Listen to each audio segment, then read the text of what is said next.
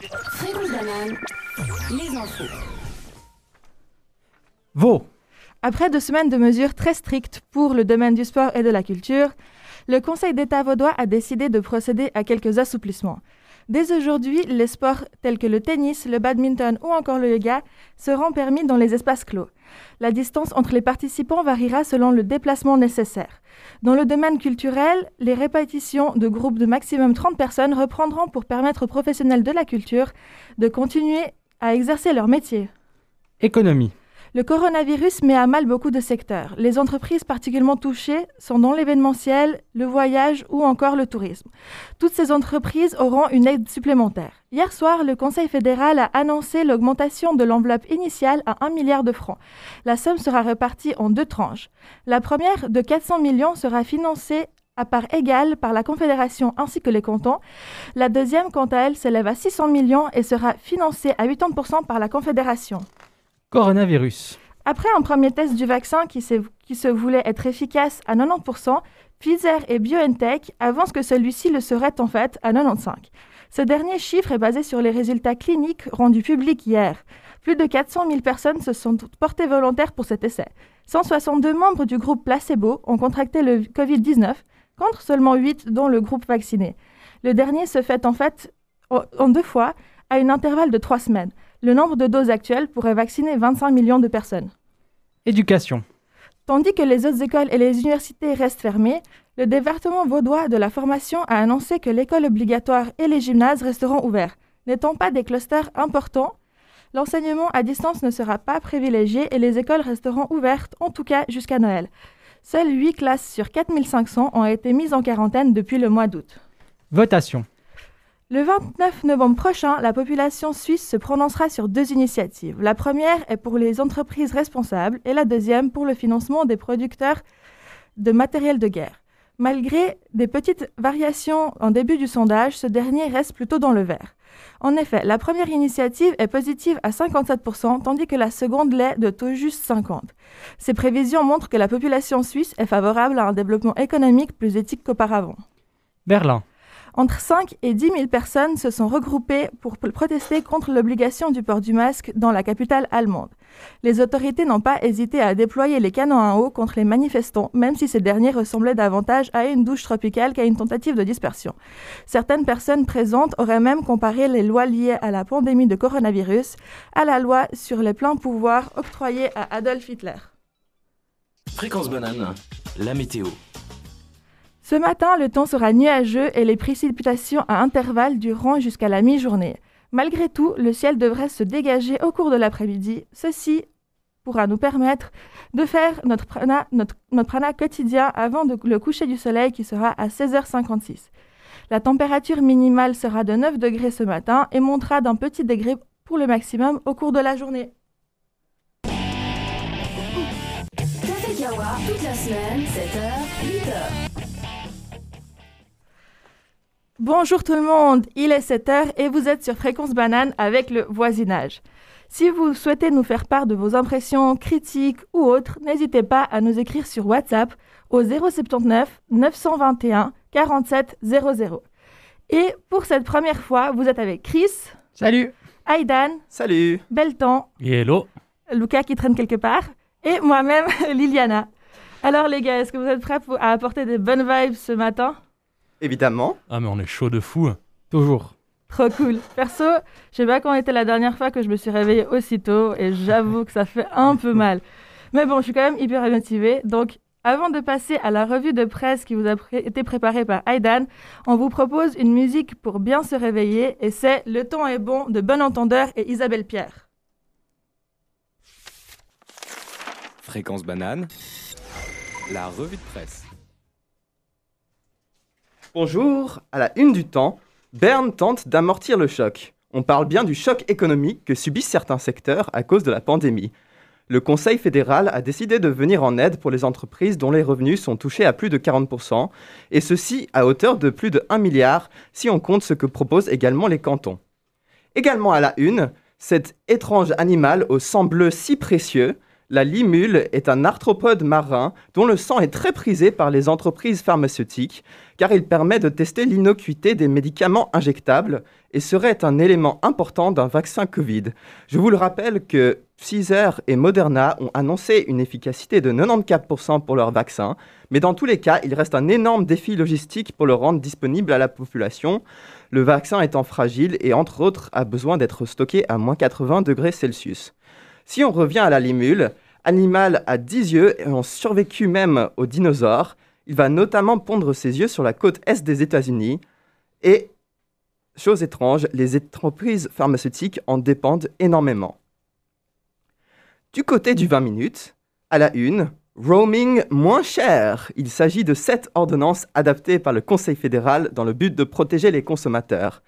Le prix du roaming devra par exemple baisser et il sera obligatoire de laisser à l'utilisateur de fixer le choix de fixer un plafond pour, euh, par exemple baisser la quantité des données consommées à l'étranger. Les compagnies téléphoniques devront aussi proposer un moyen de lutter contre les appels indésirables. Sur le 20 minutes également, il y a aussi une image des quelques 20 000 manifestations, 20 euh, 000 manifestants à Bangkok en Thaïlande, les manifestations contre la monarchie de Maha Vajiralongkorn et son gouvernement autoritaire deviennent de plus en plus violentes. Un des manifestants crie par exemple Vous devez être le roi du peuple.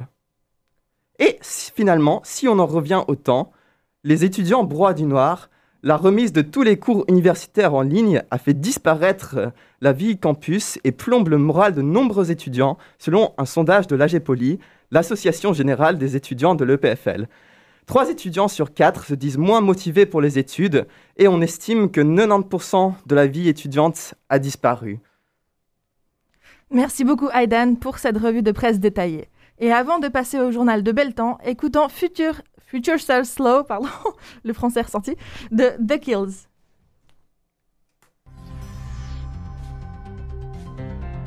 Fréquence banane, le journal. Chers auditeurs et auditrices, bonjour, j'espère que vous allez bien. Aujourd'hui, nous allons parler d'actualité française car un bras de fer semble se lancer entre Emmanuel Macron, dit Manu, et plusieurs médias anglo-saxons sur les questions de laïcité, liberté d'expression et islamophobie en France.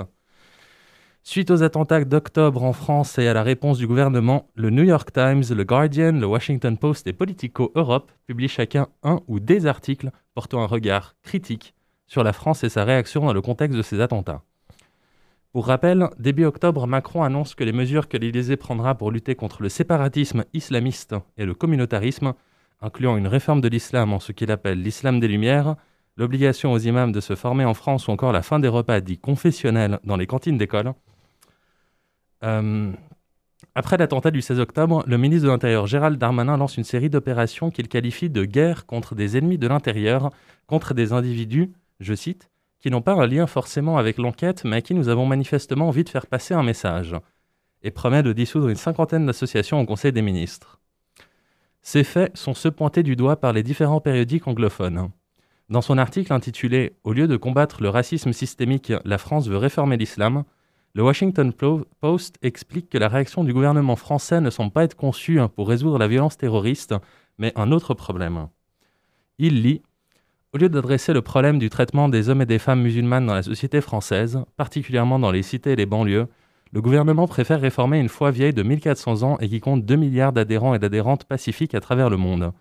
C'est une réponse étrange au problème, mais c'est peut-être la seule que la France peut envisager si elle n'accepte pas de prendre la mesure de ces discriminations systémiques. Le New York Times publiait ensuite une opinion similaire, intitulée La France alimente-t-elle le terrorisme en essayant de l'éradiquer?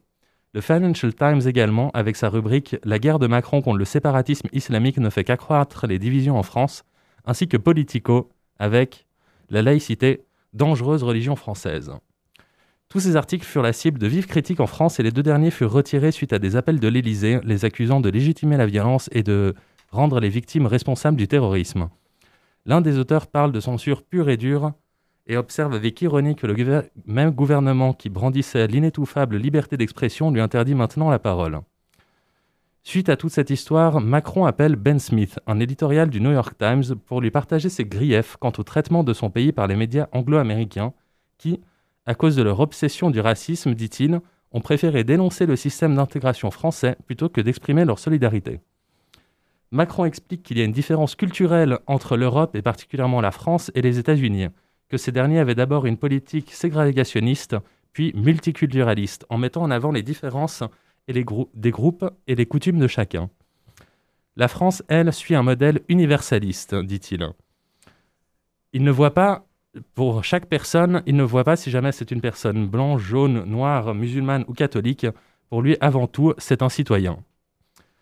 À ça, l'éditorial remarque que le vécu des minorités ethniques de France peut être bien éloigné de ce que prônent les élites et que les articles qui ont le plus choqué la France sont ceux à partir de témoignages de personnes noires et musulmanes en France. Malgré l'appel, l'éditorial semble déterminé à continuer ses analyses et il semble que d'autres médias s'y obstinent également. Le bras de fer continue. Merci beaucoup Beltan pour ce journal. Et avant de passer à la suite, écoutons Kids de MGMT suivi de Yeah Yeah Yeah de Sacrilège. Mais qu'est-ce qui se passe en ville L'agenda. L'agenda. L'agenda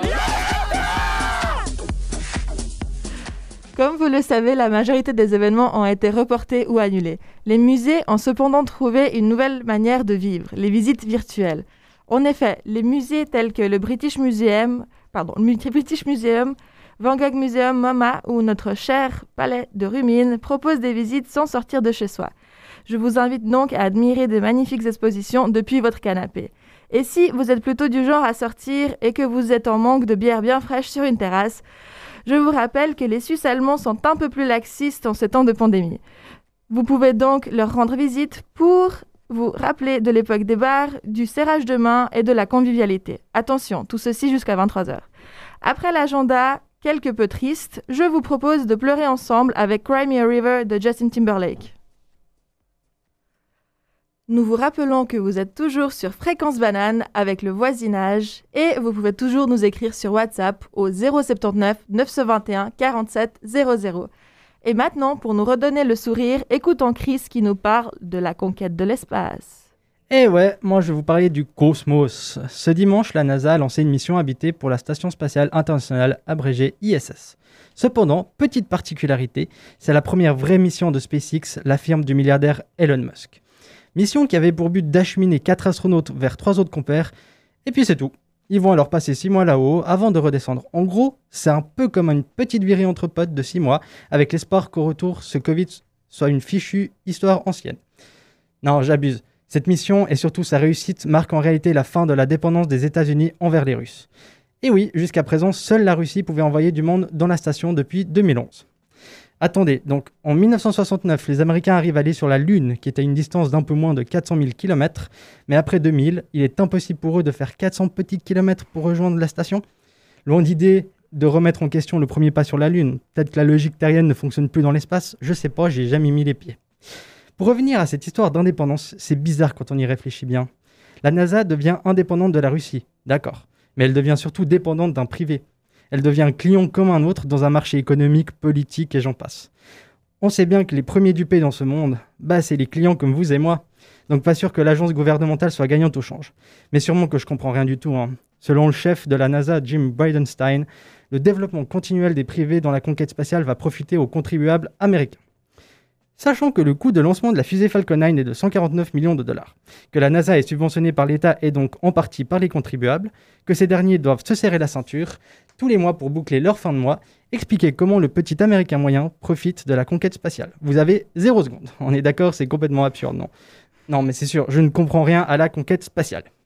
Il y en a en tout cas un qui comprend tout et qui est à l'origine de tout, j'ai nommé Donald Trump. Ce dernier a tweeté, et je cite, La NASA était en ruine lorsque nous sommes arrivés. Aujourd'hui, c'est une des plus grandes puissances spatiales au monde. Mais oui, il propose de soigner le corona en avalant du désinfectant, mais c'est lui qui sauve une des plus grandes agences spatiales du monde. Et puis quand on sait que ce sont ces deux prédécesseurs, prédécesseurs pardon, qui ont lancé le programme qui aboutit au vol d'aujourd'hui, on ne peut pas s'empêcher de se dire qu'il en rate pas une pour se lancer des fleurs. Non, mais le plus gros gagnant dans cette histoire, c'est pas la NASA, ni Trump, ni les Américains, mais bien Elon Musk. Un privé, comme toujours. Cet entrepreneur rêve d'ouvrir le business du, du voyage spatial civil, mais surtout, il veut coloniser Mars. Vous savez, cette planète inhospitalière où l'atmosphère est composée de 96% de CO2, notre gaz à effet de serre favori, où l'eau à l'état liquide n'existe que dans certaines conditions de pression, mais surtout où les rayons cosmiques et les protons bombardent Mars et font monter la radioactivité à 200 microsieverts par an, alors que sur Terre, on en mesure pas plus de 4. Ah, c'est sûr, hein, ça donne envie d'y aller sur Mars. Faudrait peut-être dire à Monsieur Musk que Star Wars et Star Trek sont des fictions. Moi, je pense qu'il y a un petit syndrome né d'une frustration de jeunesse. Vous savez, jeune, on fait toujours le pari de celui qui crée l'avion qui va le plus loin. Je vous le dis, hein, je suspecte très fortement Elon Musk d'être nul en avion au papier. Non, mais c'est frustrant, quoi. Je veux dire, à l'heure où l'urgence climatique fait rage, on continue à dépenser une quantité colossale d'énergie et de ressources à vouloir aller sur Mars. Le jour où on pourra commencer à penser sérieusement à une ville là-haut, on vivra déjà une crise alimentaire et énergétique ici-bas. Avec quoi on fera voler nos fusées Des éoliennes? À force de penser à l'espace infini, on finit par oublier la finitude de notre planète. Au lieu d'essayer de comprendre et de respecter la Terre, on continue à l'appauvrir au nom du progrès. J'ai cru comprendre que la capsule SpaceX est baptisée Résilience.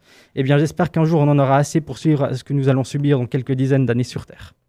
Yeah, merci beaucoup, Chris, pour cette superbe chronique. Il ne reste plus beaucoup de temps ensemble, donc avant de se quitter, enjaillons-nous sur Night Call de Kavinsky, puis sur Stronger de Kanye West.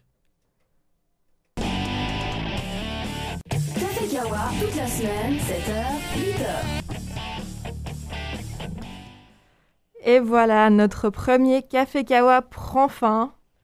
Je suis un peu plus crevée que ce que je pensais. J'étais hyper motivée il y a à peu près 30 minutes, puis là j'ai un méga coup de barre, j'ai envie d'un café ou dormir. Je sais pas trop comment vous vous ressentez. vous sentez mais... D'un café kawa. Pardon? D'un café kawa. T'as besoin d'un café Kawa? Ouais, C'est c'est une blague nulle de gens fatigués. Voilà. très bien.